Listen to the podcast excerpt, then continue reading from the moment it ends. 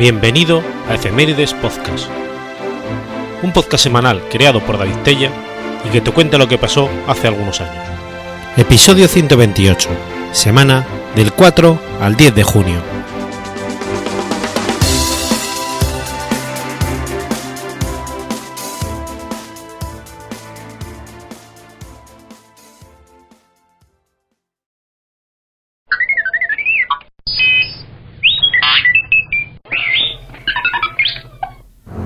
4 de junio de 1742. Nace Jordán de Asó. Ignacio Jordán, Claudio de Asó y del Río, conocido también por el seudónimo Melchor de Azagra, fue un naturalista, jurista e historiador español. Los centros de interés de Asó fueron varios: filología, derecho, economía, geología, botánica y zoología. Recibió una excelente formación, tanto en humanidades como en ciencias. Estudió griego y latín en las escuelas pías de Zaragoza y filosofía en el Colegio Jesuita de Barcelona hasta 1756. Conocía y se, y se desenvolvía en árabe, inglés, francés y alemán. En la Universidad de Cervera se graduó como bachiller de artes en 1760 y en la de Zaragoza estudió jurisprudencia y obtuvo el grado de doctor en 1764. Comienza una brillante carrera como jurista y viaja por Europa de 1771 a 1775. En el 76 comienza su carrera diplomática, cónsul en Dunkerque, Ámsterdam, donde adquiere una sólida formación en economía, y en Burdeos. Publica en Madrid, solo o en colaboración con el bibliotecario de los Reales Estudios de San Isidro, Miguel de Manuel, varias obras sobre el derecho, instituciones del derecho civil de Castilla, el fuero viejo de Castilla y el ordenamiento de leyes que don Alfonso XI hizo en las Cortes de Alcalá de Henares el año de 1348. En Europa adquiere una sólida formación en economía que le permite escribir, años después, la que probablemente es su obra más importante, Historia de la Economía Política de Aragón. Durante su estancia en Holanda, publicó obras de distinta índole y algunas de ellas de carácter biológico en relación con su tierra aragonesa. Sinopsis Stirpium indigenarum aragonae. Mantisa Stirpium indigenaren aragonae. Enumeratio Stirpium in Aragonia noviter dectarum. Y sobre todo, introdució in ortografía en zoología aragonae.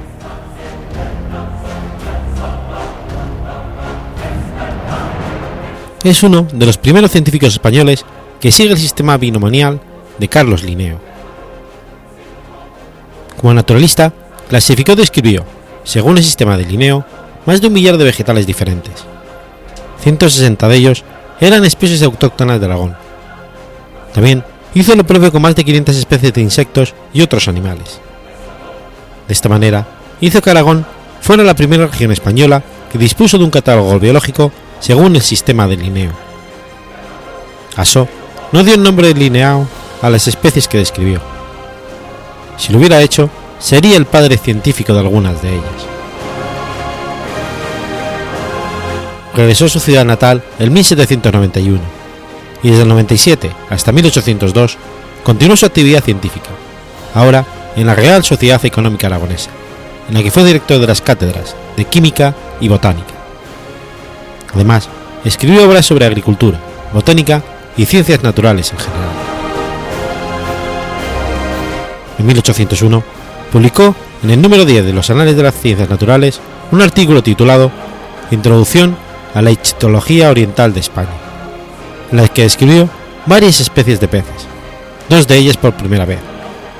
La corvina o perca regia, Argyrosomus regis y el pez fraile Oblenio del río Salaraya fluvialis. Tradujo numerosos textos, principalmente de la época musulmana de Aragón. Contribuyó a popularizar en España a numerosos autores extranjeros como Galeno, Euclides, Newton, Descartes y Lamarck. Falleció en Zaragoza el 21 de mayo de 1814.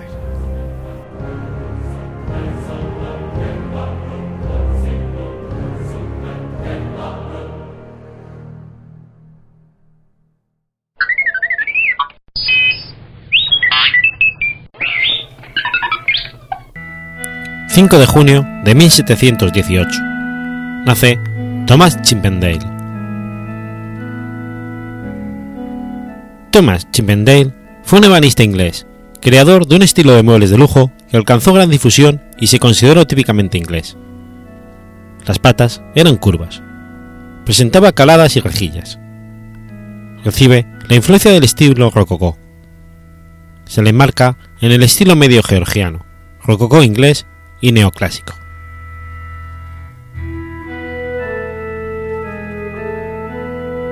Chippendale se dedica al diseño y fabricación de muebles. Era uno de los tres magníficos creadores de mobiliario del siglo XVIII inglés, junto a Thomas Sheraton y George White. Marchó a Londres en 1749, donde en 1754 se convierte en el primero de su gremio en publicar un libro con sus diseños, llamado Gentleman and Cabinet Makers Director. Se publicaron tres ediciones, la primera en el 54, seguida por una reimpresión virtual en 1755 y finalmente una edición revisada y ampliada en 1762, en la que los diseños ilustrados de Chippendale comenzaron a mostrar signos de neoclasicismo. Chippendale era mucho más que un ebanista, era un diseñador de interiores que aconsejaba sobre amueblado muy suave e incluso de qué color debía pintarse la habitación. Al principio, Chippendale trabajó asociado con el tapicero James Rainey y más tarde con el ayante de Rainey Thomas Haig, pero el control artístico de los muebles de lujo que implicaba sus establecimientos en St. Martin's Lane estaba firmemente en las manos de Chippendale. Gracias a Christopher Gilbert, en 1978 se ha conseguido reconstruir el orden de los distintos trabajos realizados por Chippendale. Entre más de 60 clientes conocidos, se han identificado 26 encargos documentados. Parte del mobiliario de Chippendale se conserva aún en las casas aristocráticas para las que se hizo. Entre los encargos más destacados de finales de los años 1750 a la década 1770, cabe mencionar el castillo de Blair, Perside, en Escocia, para el duque de Atholl. Wilton House, para el duque de Pembroke. Nostell Priory, Yorkshire, para Sir Ronald Wynne. Mersham, Limhatch, Kent, para Sir Edward Canaboot. Harwood House, Yorkshire, para Edwin Lanchester. Mobiliario para la familia real y para el actor David Garrick, tanto en la ciudad como en su villa de Hampton. Colaboró en modelando interiores diseñados por Robert Adam y en Brook Hall, Hertfordshire y Melbourne House, Londres, para los Melbourne y Sir William Chambers. Su taller fue continuado por el mayor de sus once hijos, también llamado Thomas, quien es conocido como Thomas Chippendale el Joven. Chippendale, el joven, trabajó en los estilos neoclásico tardío y, regencia. La delicadeza bastante lograda en la fase final de Adams, tal como lo calificó Christopher Gilmer. Una bancarrota y la venta de las existencias almacenadas en el local de St. Martin's Lane en 1804 no acabó con la última fase de la firma, pues Chippendale el joven proporcionó mobiliario a Sir Richard Cole Holland en Stourhead hasta 1820. Como un héroe del pueblo para los artesanos ingleses, se le dedica una figura esculpida a tamaño natural entre los personajes célebres que adornan la fachada del Museo de Victoria y Alberto de Londres. Sus diseños se hicieron muy populares entre mediados y finales del siglo XIX, llegando a dar nombre a un estilo, hasta el punto de que los comerciantes especializados hablaban de variantes como el Chippendale chino, Chippendale gótico o incluso el Chippendale irlandés. Mucho de lo que luego se, asocia a su nombre tiene poca relación con los conceptos originales del inglés. Hay una estatua y una placa en memoria de Chippendale a la entrada de la antigua Grammar School Príncipe Harry en Manor Square, en su ciudad natal e de Onley, cerca de Leeds, Yorkshire.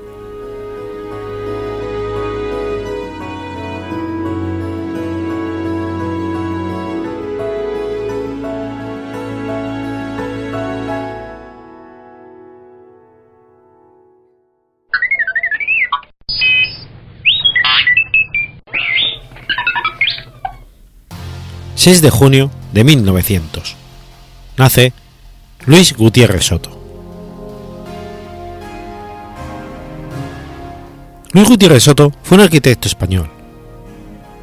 La mayor parte de su obra, que se marcó principalmente entre el Art Deco y el racionalismo, se concentró en la ciudad de Madrid.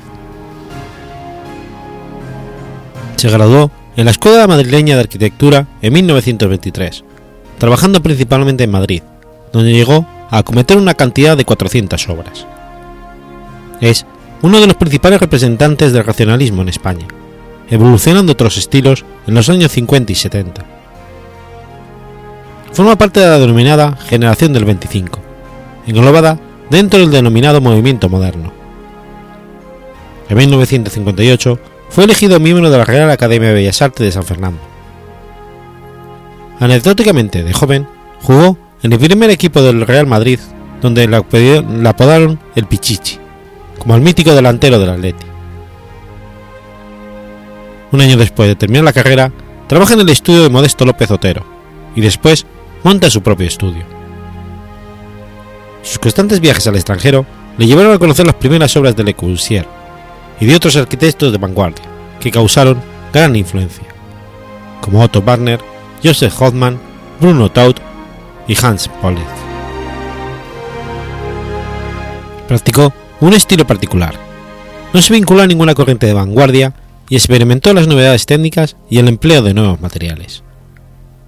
Evolucionó desde los presupuestos de la arquitectura tradicional hacia los nuevos postulados funcionalistas, racionalistas y expresionistas, propios de la arquitectura moderna y del GTPAC, grupo de arquitectos y técnicos españoles para el progreso de la arquitectura contemporánea, grupo al que siguió de cerca sin llegar nunca a vincularse. Su infancia transcurre hasta 1915 entre Madrid y el Escorial, donde cursa el bachillerato. Estas dos ciudades marcan en el futuro arquitecto, con toda la probabilidad, dos esquemas formales que no lo abandonarían jamás en su compleja trayectoria profesional. El sentido de la vivienda, ligado a la tendencia neomudéjar, y el sentido del imperio que surgirá en el Ministerio del Aire, como reflejo escorialiense.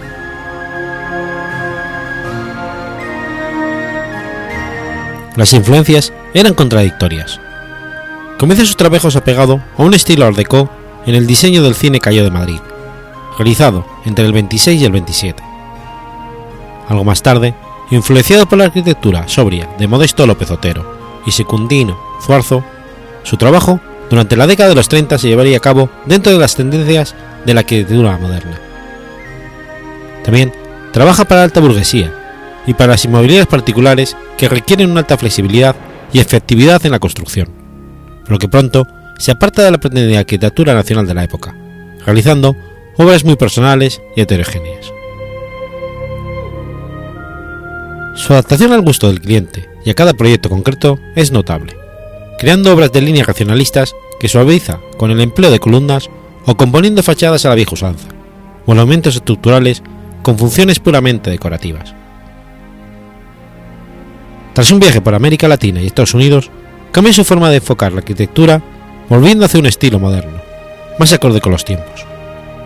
No obstante, su actividad más, importante estaría orientada al ámbito doméstico, usando un sello propio al margen de las vanguardias y controversias culturales, y contribuyendo, en buena medida, con su estilo personal, al que se denomina estilo Gutiérrez Soto, al carácter de algunas zonas de Madrid, fundamentalmente el barrio de Salamanca.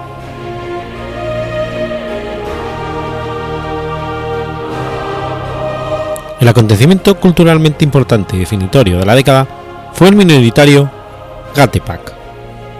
Este fue una sacudida violenta que afectó a la arquitectura española, haciéndola tomar conciencia.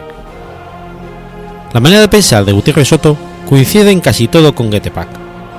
Seguía atentamente sus reuniones, seminarios y revistas, pero todos estos movimientos minoritarios, con carácter de camarilla cerrada de unos cuantos elegidos que se consideraban únicos, o los mejores, es difícil que tengan demasiadas simpatías y se hagan populares.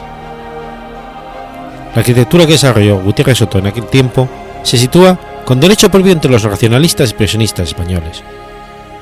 Aunque su obra no pertenece a un racionalismo ortodoxo, de acuerdo con Boigas, que titula, como reaccionalistas al margen, a un amplio grupo de buenos arquitectos españoles, representados fundamentalmente por aquella generación del 25, que constituye en su conjunto uno de los logros más coherentes de la época. La imagen tradicional encontró Gutiérrez Soto con aquella aludida reelaboración entre el neomudéjar y el racionalismo, producto ecléptico, al fin y al cabo, aunque de fuentes concretas válidas. Este estilo, teniendo todas las cualidades para el éxito entre la nueva clase, fue finalmente el que afirmó a su autor como prototipo de un determinado modo de hacer, marcó su arquitectura como la deseable para servir de vivienda, y dio lugar a un tipo de estilo Gutiérrez Soto que en gran medida ha formalizado determinadas zonas ciudadanas. En el 57 se convirtió en decano del Colegio Oficial de Arquitectos de Madrid. Se trata de uno de los arquitectos más prolíficos de su época. Sus obras más interesantes corresponden al periodo juvenil en el que introduce en Madrid con gran éxito al estilo arquitectónico racionalista. Hizo varios proyectos decorativos para la Unión Musical, el Teatro Beatriz y el Bar Chicote, entre otros. En Barcelona fue el creador del edificio Fábregas.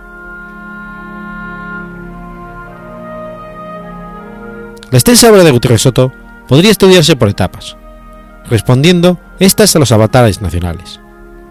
En el 23 termina la carrera. A ella corresponde la etapa ecléptica. Presentó y consiguió en el 28, en concursos, los proyectos de las estaciones de Soria, Real y Zaragoza. En 1930 la Segunda República hace explotar el latente racionalismo que dura hasta la guerra del 36 y anula estas iniciativas. En el 39 es el año que marca el comienzo del triunfalismo político y arquitecturamente responde con su neo-herreriano, cuya referencia inmediata está en el Escorial.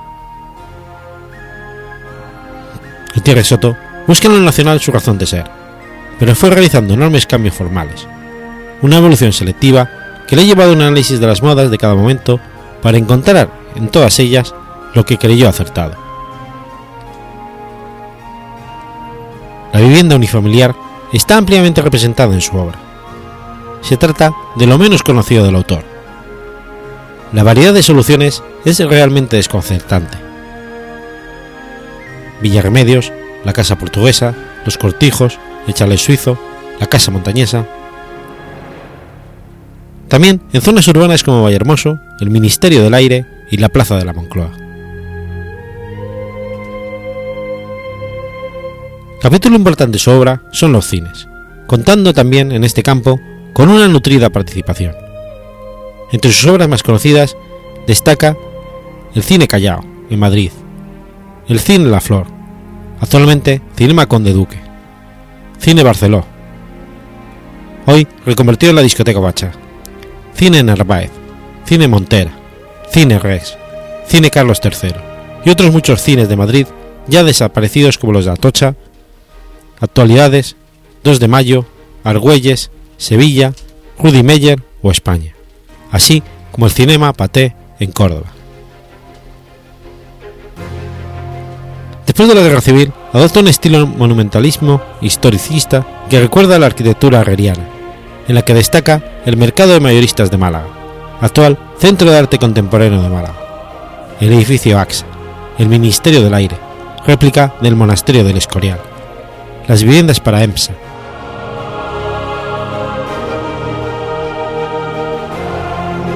Cabría decir, de un modo general, que la arquitectura doméstica española debe algunas de sus características formales a la labor de Gutiérrez Soto, entre, entre las que destacan la terraza, el acceso a la vivienda, la adaptación del luples con servicio y su elegante solución de las escaleras.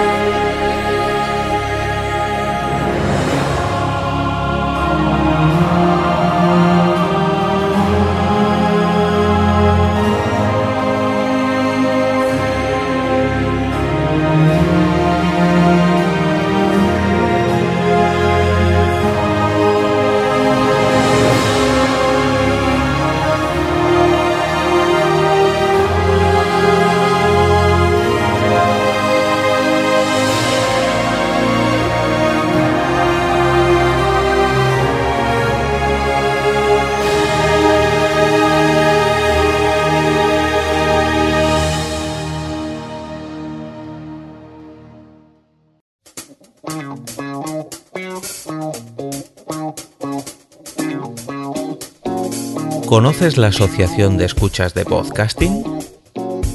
Asespod es el primer lugar de encuentro para todas aquellas personas que escuchan este formato de audio.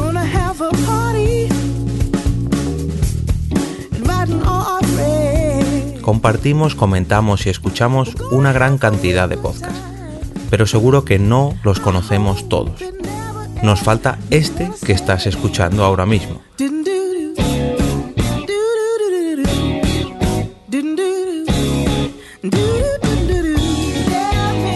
Queremos que tú, oyente de este podcast, formes parte de todo esto. Asociate gratis en nuestra web, asespod.org. Búscanos en las redes sociales, Twitter, Facebook y Google ⁇ Recuerda, asespod.org.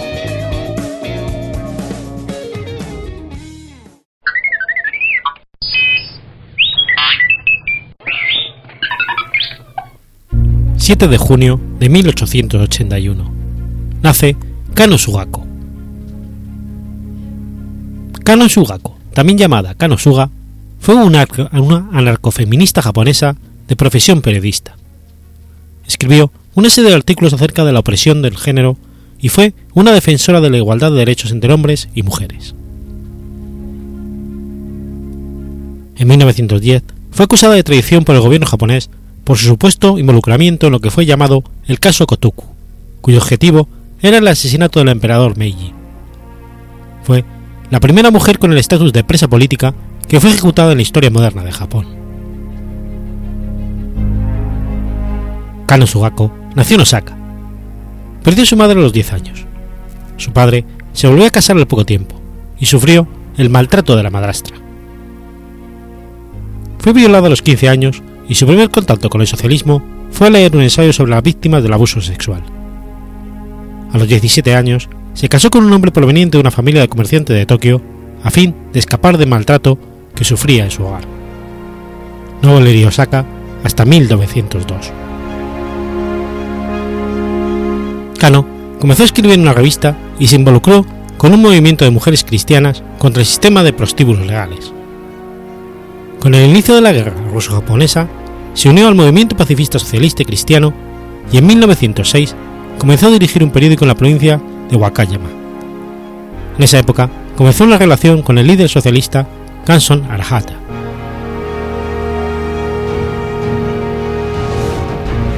Tras regresar a Tokio, participó en un manifiesto anarquista cuyos líderes fueron arrestados en el llamado Incidente de la Bandera Roja, de junio de 1908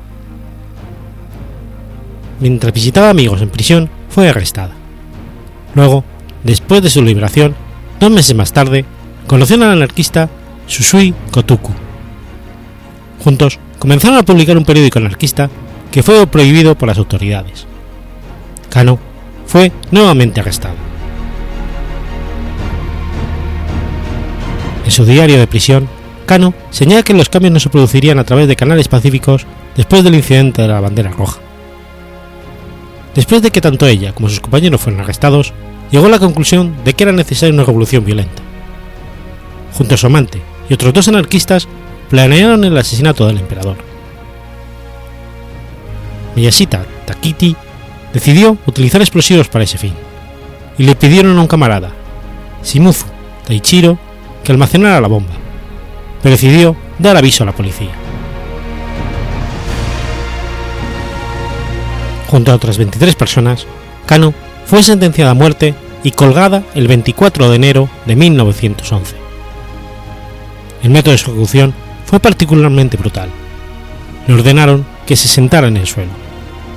Dos cuerdas muy finas fueron colocadas alrededor de su cuello. La placa del suelo fue retirada. En 12 minutos estaba muerta.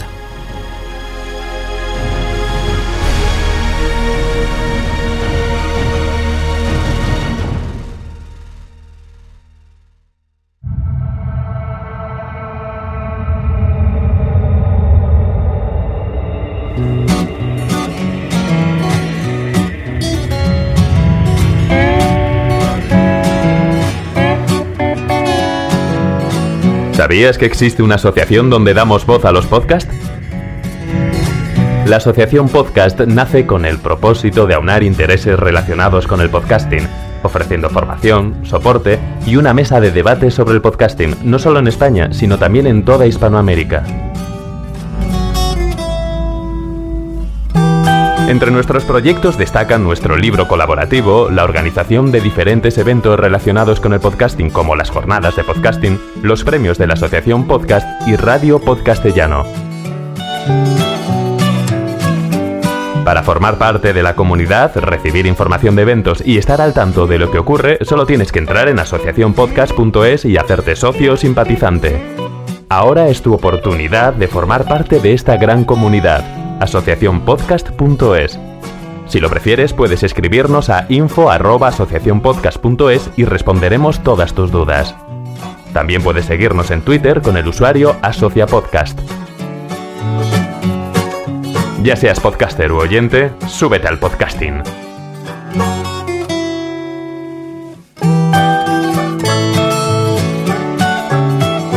Gracias, de nada. Súbete al podcasting.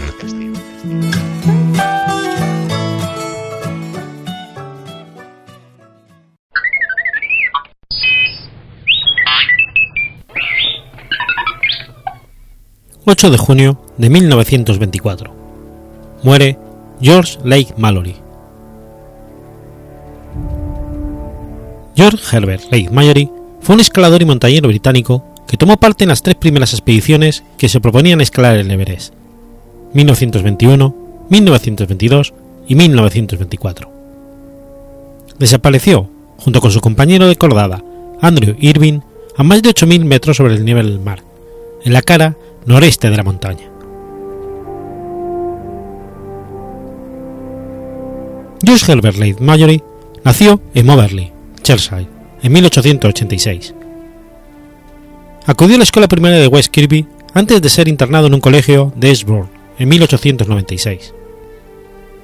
A la edad de 14 años consiguió una beca de matemáticas en el Winchester College. Fue allí donde fue introducido en el mundo de la escalada en roca por uno de sus profesores, Graham Irving, que todos los años solía llevar a algunos de sus alumnos a escalar en Gales. En octubre de 1905 Mallory ingresa en Magdalen College, Cambridge, para estudiar historia. Allí conoció otra amistad con el posteriormente célebre John Maynard Keynes y con el célebre escalador Geoffrey Withrow Young, que curiosamente había sido muy crítico con Graham Irving. Mallory participó activamente en la vida social e intelectual de la universidad. Así, por ejemplo, fundó y actuó en la Mallory Dramatic Society, y tomó parte en las regatas Oxford-Cambridge de los años 1906, 7 y 8. Fue durante esta época cuando alcanzó cierto reconocimiento en los círculos alpinísticos. Tras finalizar sus estudios, se convirtió en profesor de la escuela Charterhouse Godalming. Entre sus alumnos estuvo el literato Robert Graves, de quien se hizo muy amigo y a quien, a su vez, introdujo en el montañismo. El 29 de julio de 1914, Mallory contrae matrimonio con Ruth Turner, hija de un arquitecto de la localidad de Godalming. Poco después, durante la Primera Guerra Mundial, sirvió como fusilero en la Royal Garrison Artillery, que entró en acción en Armentières.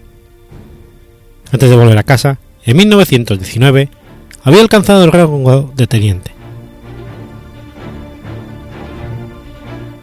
Mallory frecuentó las zonas de escaladas al norte de Gales, donde comenzó su vida alpinística. Allí realizó varias ascensiones pioneras al White una cumbre hermana de Southdown, catalogadas con graduaciones 5,8 y 5,9. En 1904, Mallory y un amigo trataron de escalar Mont Blanc, en los Alpes, pero abandonaron al parecer mal de altura. Posteriormente, frecuentaría dicha cordillera, llegando a coronar su, cumbre más alta, el Mont Blanc, en 1920. En 1913, llamaría la atención la comunidad de escaladores al ascender Pillar Rock, en el English Lake District, sin ayuda alguna. La vía que empleó para ello es hoy conocida como Vía Mallory, y habiendo sido calificada como 5A, fue durante muchos años la vía más difícil de Gran Bretaña.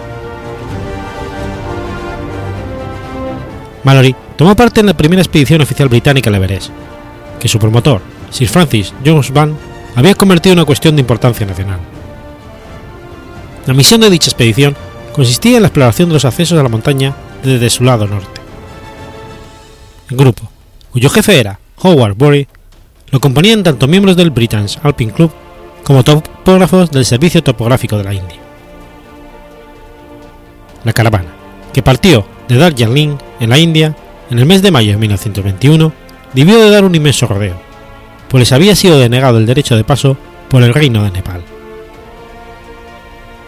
La entrada en el Tíbet, sin embargo, la consiguieron merced a diferentes presiones, pues el Dalai Lama estaba buscando un aliado, un aliado poderoso del que pudiera echar mano si la situación con la vecina China empeoraba.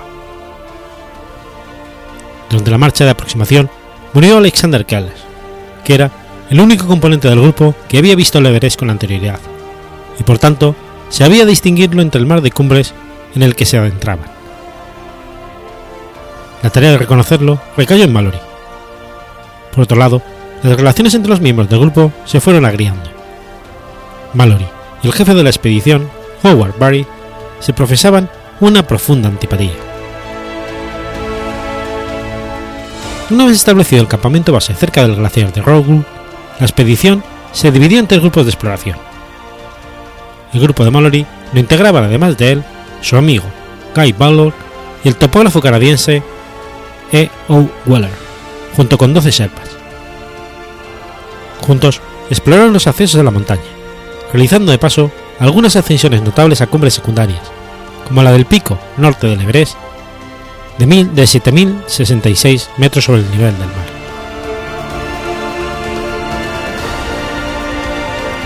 Tras descubrir la cascada del Kumbu, el Valle Oeste, también conocido como Valle del Silencio, y la boca del glaciar este del Humbug, rodearon el Valle de Campa, para encontrar finalmente el Collado Norte, que daba acceso a la montaña. Sin embargo, había un último escollo. El glaciar de Roebuck cerraba el acceso a dicho collado. Weller fue el encargado de cartografiar el glaciar y fue Mallory quien finalmente encontró el paso que lo atravesaba.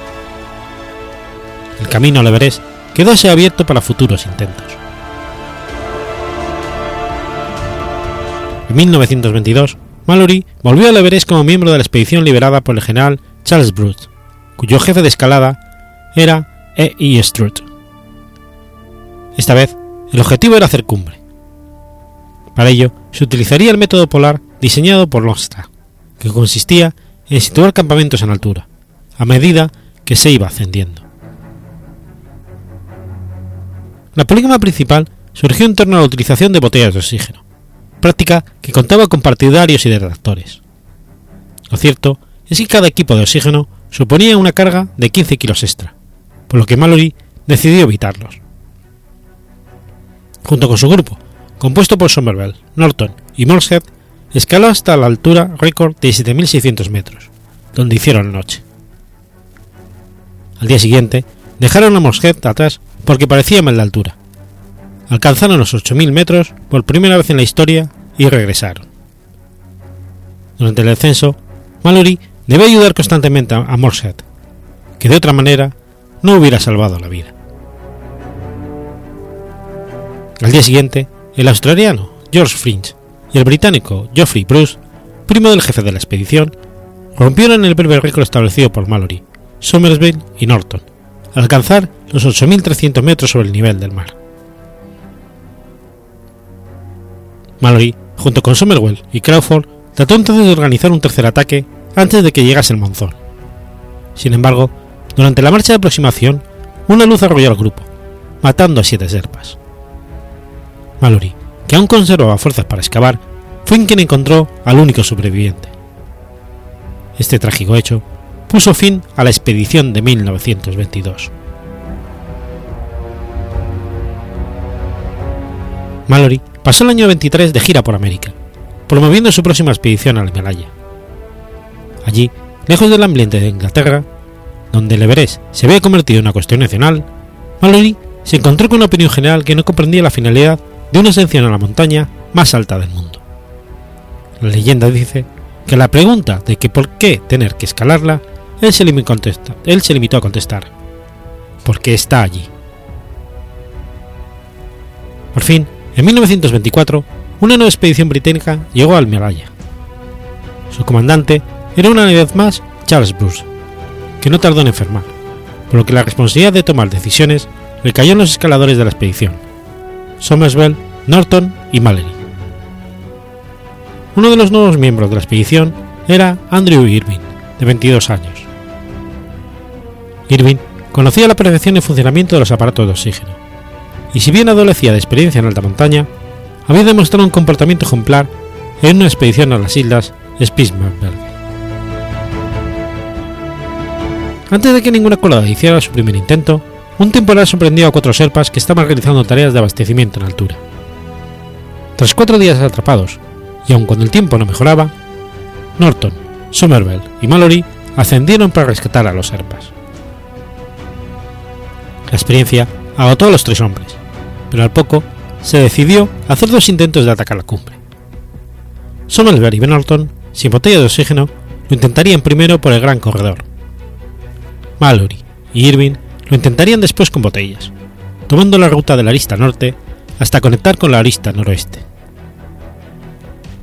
De acuerdo a los planes, la primera cordada partió después de unos días de descanso.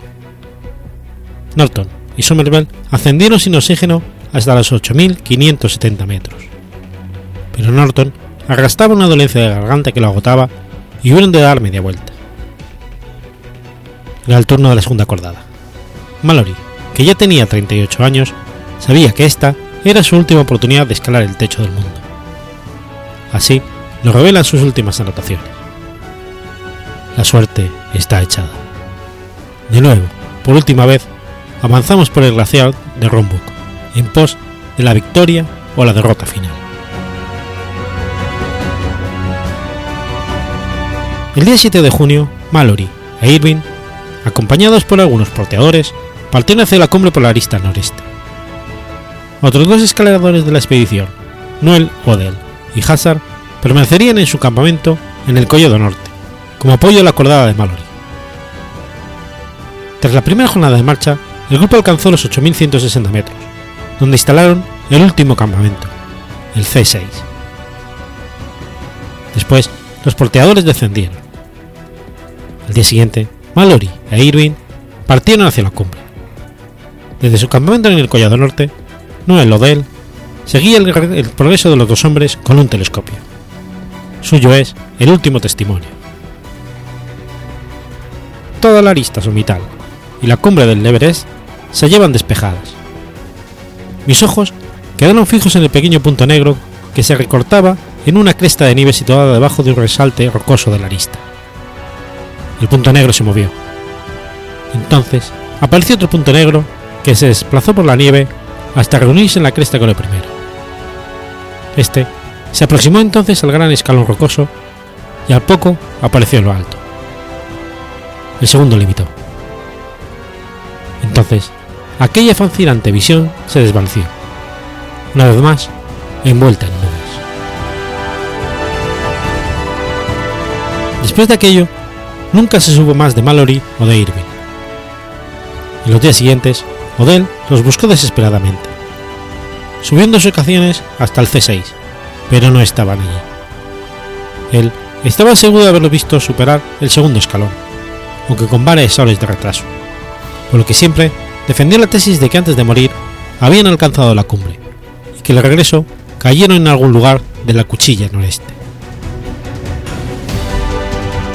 En 1960, un escalador chino de nombre Xu Jing declaró que en su ascensión a la cumbre del Everest había visto lo que creía era el cuerpo de Andrew Irving. Lamentablemente, su testimonio no era preciso. En dos ocasiones situó su hallazgo entre los campos 6 y 7, para cambiarlo después a la arista noreste, entre el primer y el segundo escalón. Posteriormente, y en 1979, otro escalador chino llamado Wang Haobao declaró haber visto a un inglés muerto a 8.100 metros. Desafortunadamente, Hao Bao murió el día siguiente en una luz, por lo que no pudo precisar la localización exacta del cuerpo. Sin embargo, los analistas coinciden en que podría tratarse del cuerpo de Mallory o de Irving. El 1 de abril de 1999, una expedición dirigida por Eric Simonson se desplazó a la vertiente norte del Everest para tratar de encontrar los cuerpos de Mallory y de Irving, aprovechando el, bando, el bajo índice de nevadas de ese año. Su objetivo era dar una respuesta a la pregunta que desde hace 75 años intrigaba a la comunidad alpinística mundial. ¿Llegaron Mallory e Irving a la cima del Everest en 1924? Un año después, el 1 de mayo, la expedición encontró por fin el cuerpo de Mallory. Estaba en buen estado de conservación, momificado boca abajo, a unos 521 metros de la cumbre, pegado a la roca. Tenía la tibia y el fémur de la pierna izquierda rotos. Como no fue posible despegar los restos tumefactos de las rocas y destruirlos, se cubrió con piedras en forma de sepultura definitiva. Como el hallazgo no resolvía la incógnita, los miembros de la expedición buscaron con ahínco la cámara de fotos que portaba Mallory. Técnicos de Kodak habían asegurado que debido al tiempo y al tipo de película que se usaba en aquellos años, en la conservación a bajas temperaturas, aún sería posible revelar las fotos que se hubieran hecho en la cumbre. El mismo grupo que encontró el cuerpo de Mallory volvió a la montaña en 2001. Ese año encontraron el campamento C6 establecido por los pioneros el día anterior a su muerte, pero no pudieron dar con el cuerpo de Irving. En 2004 y 2005, nuevas expediciones trataron de dar respuesta al misterio de Mallory, pero no pudieron aportar nada nuevo.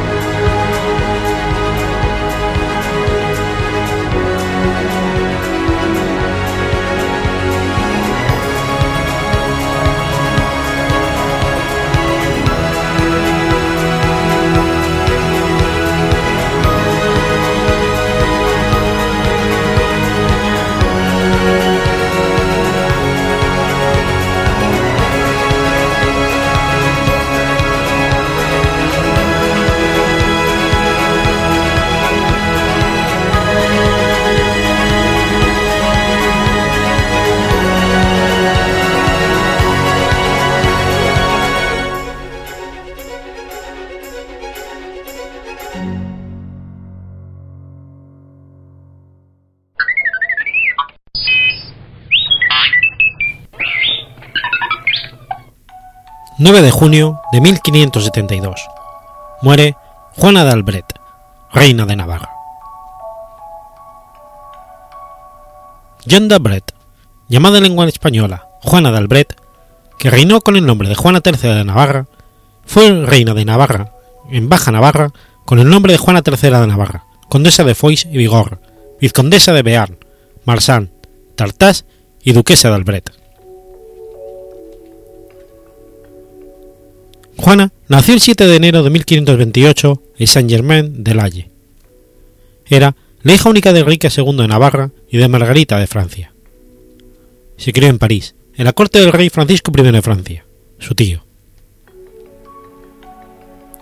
Su tío la casó en 1541 con el duque de Guillermo V de Cleveris, cuando apenas tenía 13 años. De esta unión no hubo descendencia. En 1546, el matrimonio fue anulado. Tras la muerte de Francisco y el ascenso al trono de Enrique II, su matrimonio fue de nuevo concertado.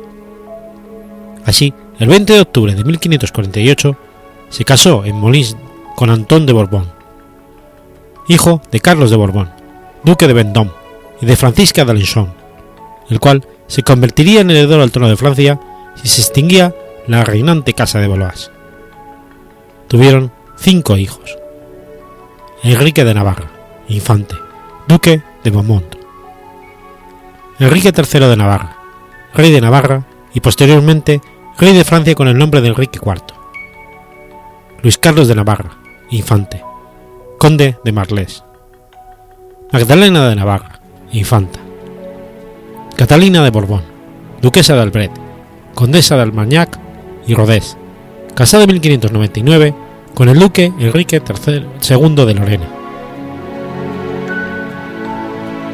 En 1555 murió su padre, y ella hereda el reino de Navarra y demás posesiones. En el 60 se convierte al protestantismo e introduce la reforma en Navarra y en Bearn. Por una orden promulgada el 19 de julio de 1561, impone el calvinismo en sus estados. Los dos hijos que le quedan son educados conforme a las ideas religiosas de su madre. De ese mismo modo, Antonio de Borbón y su hermano Luis I de Borbón, así como el príncipe de Conde, llegan a París para asistir a los estados generales en los que se discutirían las denuncias de los protestantes al reino. Condé fue detenido el 31 de octubre de 1560 y condenado a muerte, iniciándose un conflicto que estallaría con virulencia tras la matanza de los protestantes de Passy el 1 de marzo de 1562. Los confederados protestantes pasan a la ofensiva y reciben ayuda de Alemania y de Inglaterra el 20 de septiembre de 1562. Condé se encuentra en, Dreux y Antonio de Borbón en Rouen, donde fue apresado y asesinado el 10 de noviembre de 1562. La paz de Amboise, del 12 de marzo de 1563, puso fin a la primera guerra de, religión en Francia, en la cual no participaron Navarra ni Bearn como estados. La matanza de católicos en Nimes fue el detonante de la Segunda Guerra.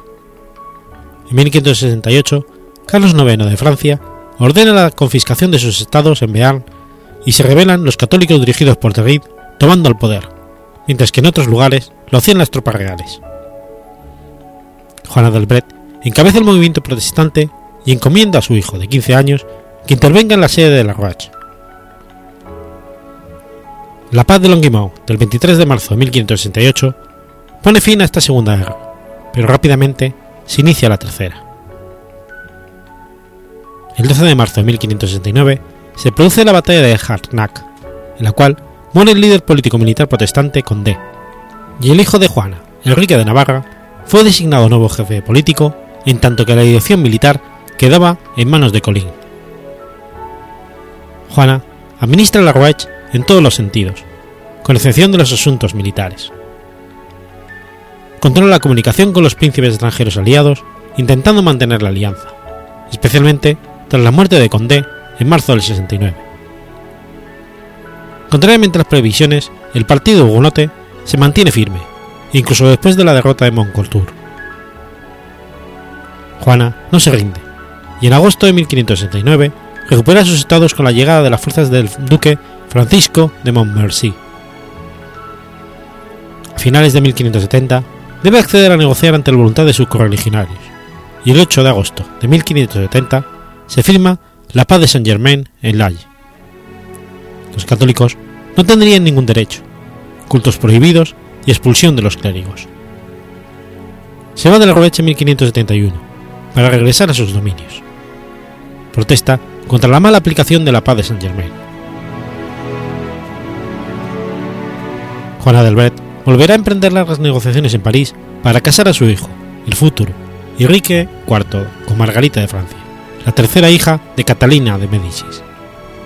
Sin embargo, deberá aceptar una condición. Margarita de Francia no se convertirá al protestantismo. El matrimonio se celebró el 18 de agosto de 1572, pero Juana III de Albret no podrá asistir al mismo, ya que muere el 9 de junio de 1572. Según los rumores, había sido asesinada por orden de Catalina de Médicis.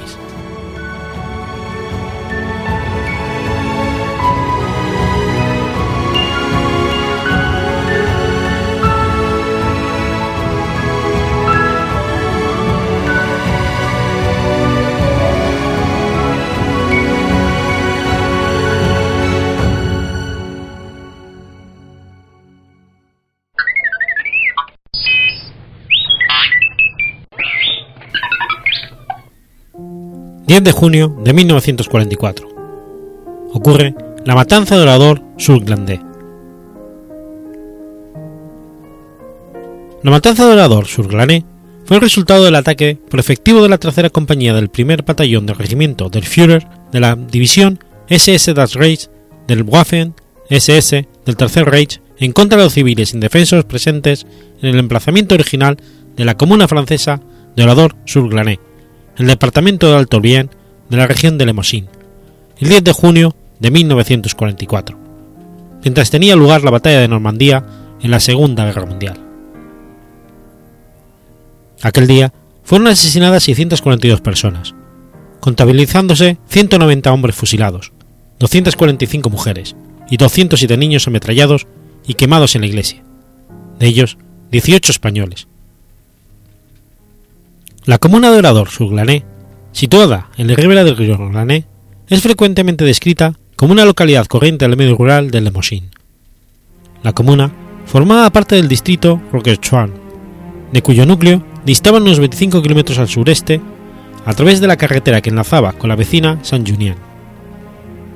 Otra carretera local la conectaba con la nacional 141 que comunicaba con la capital Limoges, unos 25 kilómetros al sureste, y de aquí la nacional 20 conectaba 100 kilómetros al sur con Toulé. Al oeste lindaba con la comuna de Neirbourg. En vísperas de la destrucción, conservaba su carácter acogedor y apacible tradicional, disfrutando de un paisaje agradable que había sido incluso fuente de inspiración para diversos artistas desde el siglo XIX, como el pintor paisajista Camille Corot. En el núcleo urbano, que agrupaba edificaciones realizadas con cierto gusto y numerosos comercios, destacaba su iglesia, monumento catalogado por la entonces Administración de Bellas Artes de Lemosín y testigo del pasado religioso de la comuna, cuya nave y capillas laterales databan del siglo XV, y su torre campanario fortificada del siglo XVI. El núcleo disponía de dos hoteles cuyos restaurantes eran muy frecuentados por los vecinos, y que solían albergar a los visitantes aficionados a la pesca del río. Según el censo del 36, contaba con 1.574 habitantes, de los cuales 330 vivían en el núcleo urbano. La Segunda Guerra Mundial y las operaciones de la Batalla de Francia en la primavera del 40 aumentaron esta población al acoger a refugiados, al igual que el resto de la región de Lemosín, provenientes de las regiones del norte y este próximas a los frentes de combate. Tras el armisticio de 1940, quedó escrita la zona baja bajo el control del gobierno de Vichy.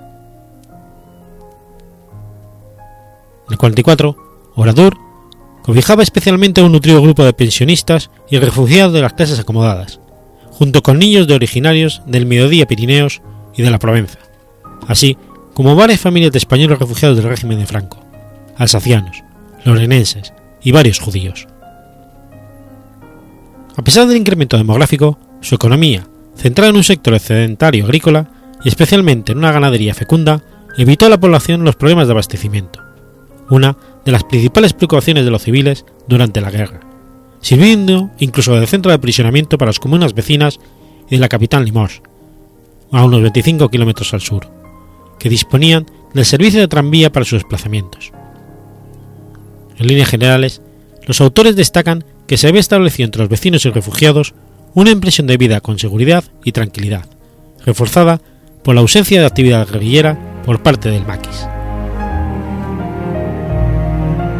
En la mañana del sábado 10 de junio del 44, había en Orador Suclané una particular afluencia de vecinos propios y refugiados, convocados por la celebración de una visita médica para los niños y por la distribución del tabaco, así como de forasteros en descanso de fin de semana. A la hora del almuerzo, los restaurantes de los hoteles estaban a reposar, principalmente por los pensionistas, mientras que los profesores de los dos grupos escolares de Orador, que contaba con 191 inscritos, se preparaban para la vuelta a las clases de la tarde.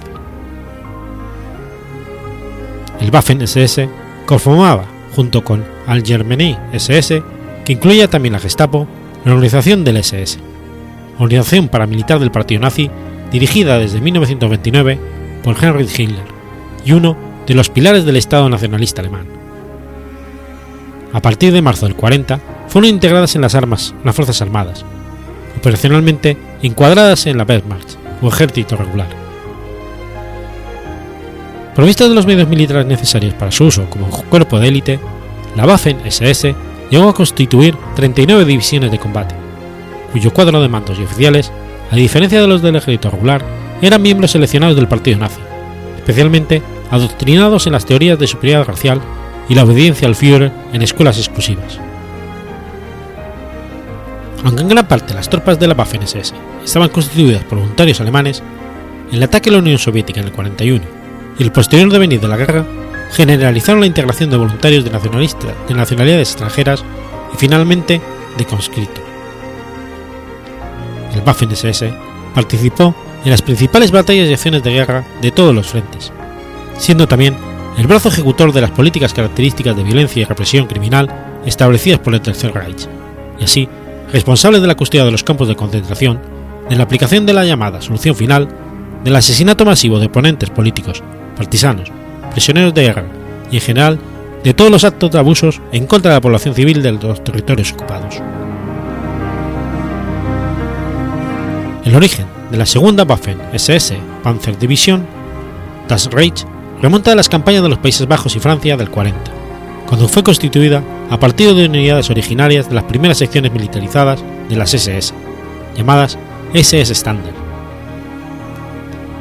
Inicialmente, acantonada en preparación de la invasión de Gran Bretaña, es enviada en primavera de 1941 a Rumanía, desde donde participa en la invasión de Yugoslavia y de Grecia, destacando en la toma de Belgrado en abril de 1941.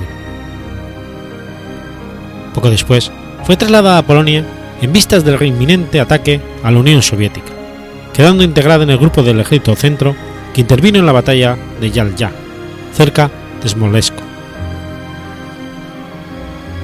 En noviembre del 41, la Das Reich se encuentra en las proximidades de Moscú, donde sufriría numerosas bajas tanto en combate como acción del riguroso invierno ruso, y será en gran parte retirada del frente y enviada nuevamente a Francia para su reorganización y rearmamento como SS Panzer Grenadier Division. En noviembre del 42, unidades de las Das Reich son enviadas a la zona libre de Francia e intervienen en las fracasadas operaciones para evitar el hundimiento de la flota francesa en Toulon. En el 43, regresa al frente oriental, interviniendo en la batalla del saliente del Kursk, tras la cual es nuevamente reconfigurada, esta vez como SS Panzer Division Das Reich, y transferida al oeste, a excepción de una parte que permanece en el frente con el nombre de Kampfgruppe Lamberting. Durante el periodo de reorganización en el suroeste de Francia, en el 44, la Das Reich encuadra el grupo del ejército G al mando, desde mayo del 44, del general Johannes Balskovic, que fue acumulando retrasos en el calendario establecido debido, entre otros factores, a su implicación en otras tareas que las propiamente de reestructuración, como eran las de la represión de la resistencia, actitud defendida por la Menin y por la que ya era conocido y criticado entre la jerarquía militar. Así, el 11 de mayo del 44, efectivos de la Des Reich participaron simultáneamente en acciones de represalia en las ciudades de Montparnasse-Carcy, Saint-Céré, Bagnat, Cardillac, Lausé, Cailloux, Codrieu, Frontec, Filloc y Tourreau, donde se, cometieron abusos y actos de violencia contra la población civil. Las semanas precedentes al desembarque en Normandía de las fuerzas aliadas, el 6 de junio del 44, el esfuerzo de la resistencia tuvo por objeto incrementar la actividad de sabotaje y el hostigamiento de las fuerzas que el ejército alemán mantenía en reserva en las zonas interiores de Francia.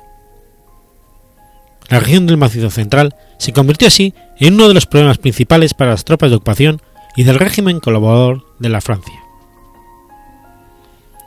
El 5 de junio del 44, Lammerdin remitió un informe al alto mando del 58 Grupo sobre el tema de la resistencia, clasificada por los alemanes como grupo terrorista. En aquel memorándum, Lammerdin formalmente proponía una serie de medidas represivas e insistía en la necesidad propagandística de criminalizar a la resistencia, aislándola de la comunidad nacional y responsabilizándola de la represión. El 7 de junio, las fuerzas del FTP atacan la guarnición alemana de Toulé, compuesta por soldados del 95 Regimiento de Seguridad, y toman el control de la ciudad. El 8 de junio, recibida las noticias del ataque en Toulé y con el frente abierto de la batalla de Normandía, el alto mando decide la movilización de la división de Reich desde Montauban, junto con la 189 División de Infantería, para tomar el control del 66 Grupo de Reserva, en el sector de Toulé y Limoges, con el objeto de realizar un golpe inmediato por medio de fuerzas poderosas. Esa misma tarde, el grupo de combate formado por 8.700 efectivos alcanza el sector de la ciudad de Toulé, hacia donde se dirige un batallón de reconocimiento del regimiento del Führer bajo el mando del mayor Heinrich Wolf. Tras recuperar el control de la ciudad, son descubiertos los cuerpos de 39 alemanes muertos, y se toma la decisión de actuar con represalia.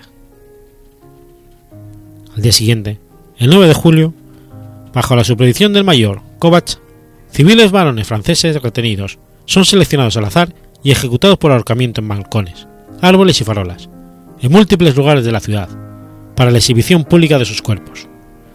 Otros 20 hombres del servicio de guardarraíles son fusilados y varios cientos arrestados para su deportación.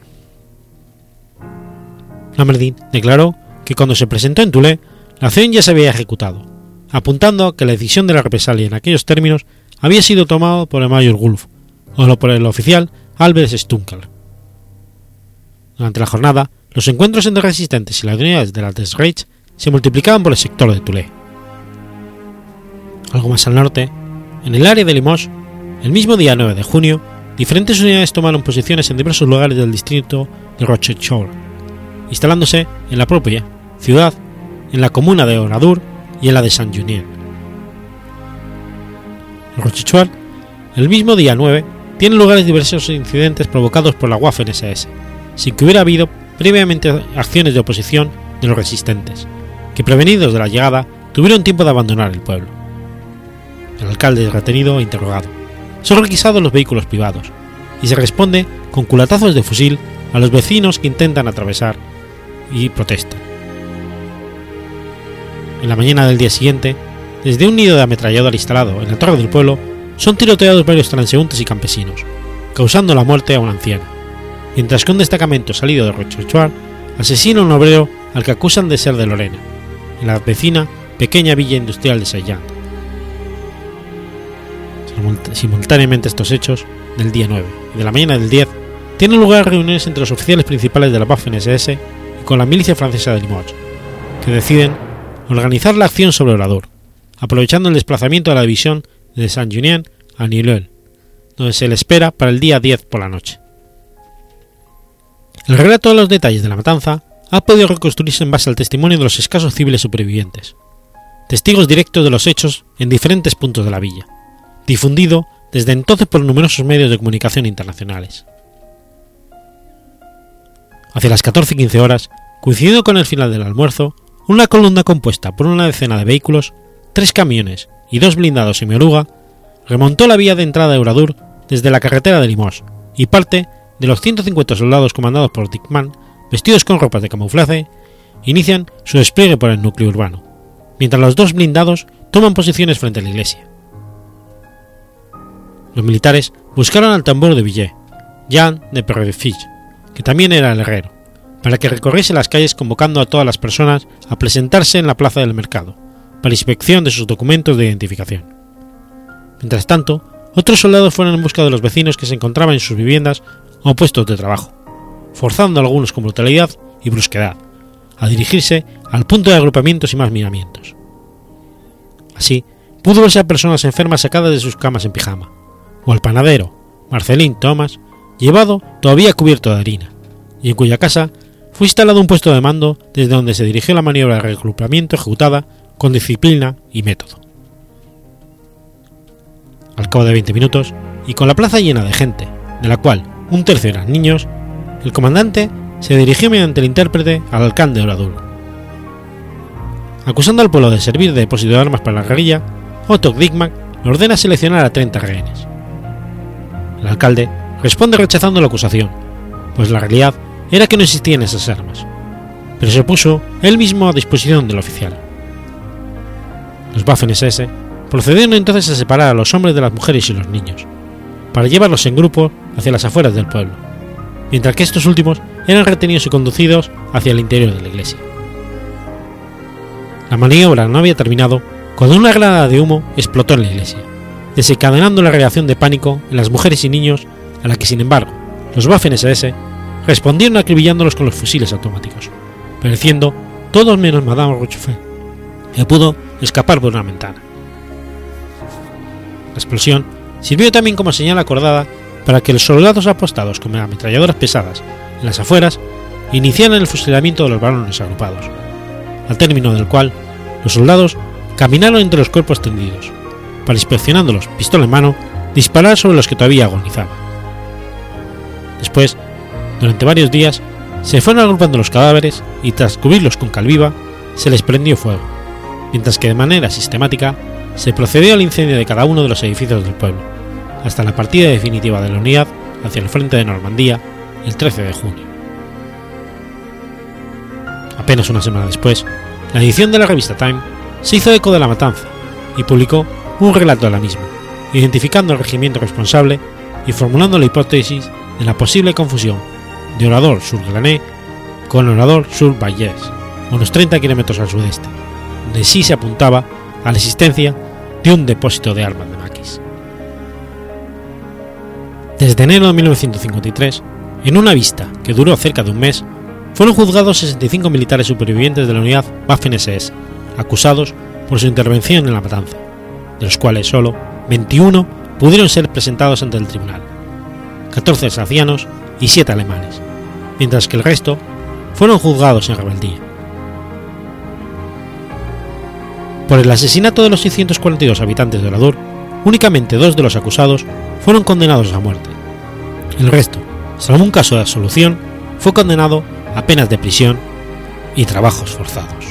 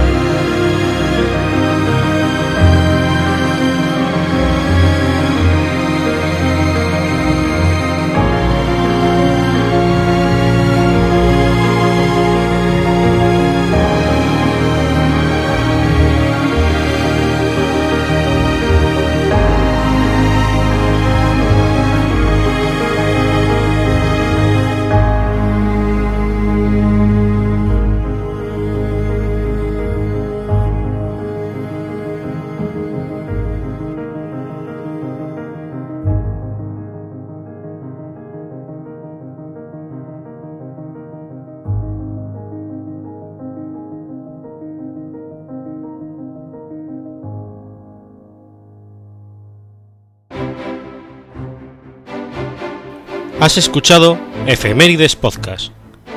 Si quieres ponerte en contacto conmigo, puedes hacerlo por Twitter a la cuenta arroba efemeridespod o mi cuenta personal, arroba telladavid, o por correo electrónico a la dirección efemeridespod.gmail.com. También puedes visitar la página web efemeridespodcast.es. Y recuerda que puedes suscribirte por iTunes y por iBox, y tienes un episodio nuevo cada lunes.